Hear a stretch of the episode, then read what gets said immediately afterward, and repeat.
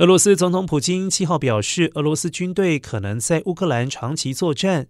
普京是在电视转播的克里姆林宫人权委员会上指称，俄罗斯对乌克兰的特殊军事行动可能会是漫长的过程，但是受到攻击，我们便会反击。他还指控联合国等国际组织以及西方媒体怀有反俄罗斯的偏见，由于这些明显的偏见，俄罗斯被迫放弃一些组织的成员国资格。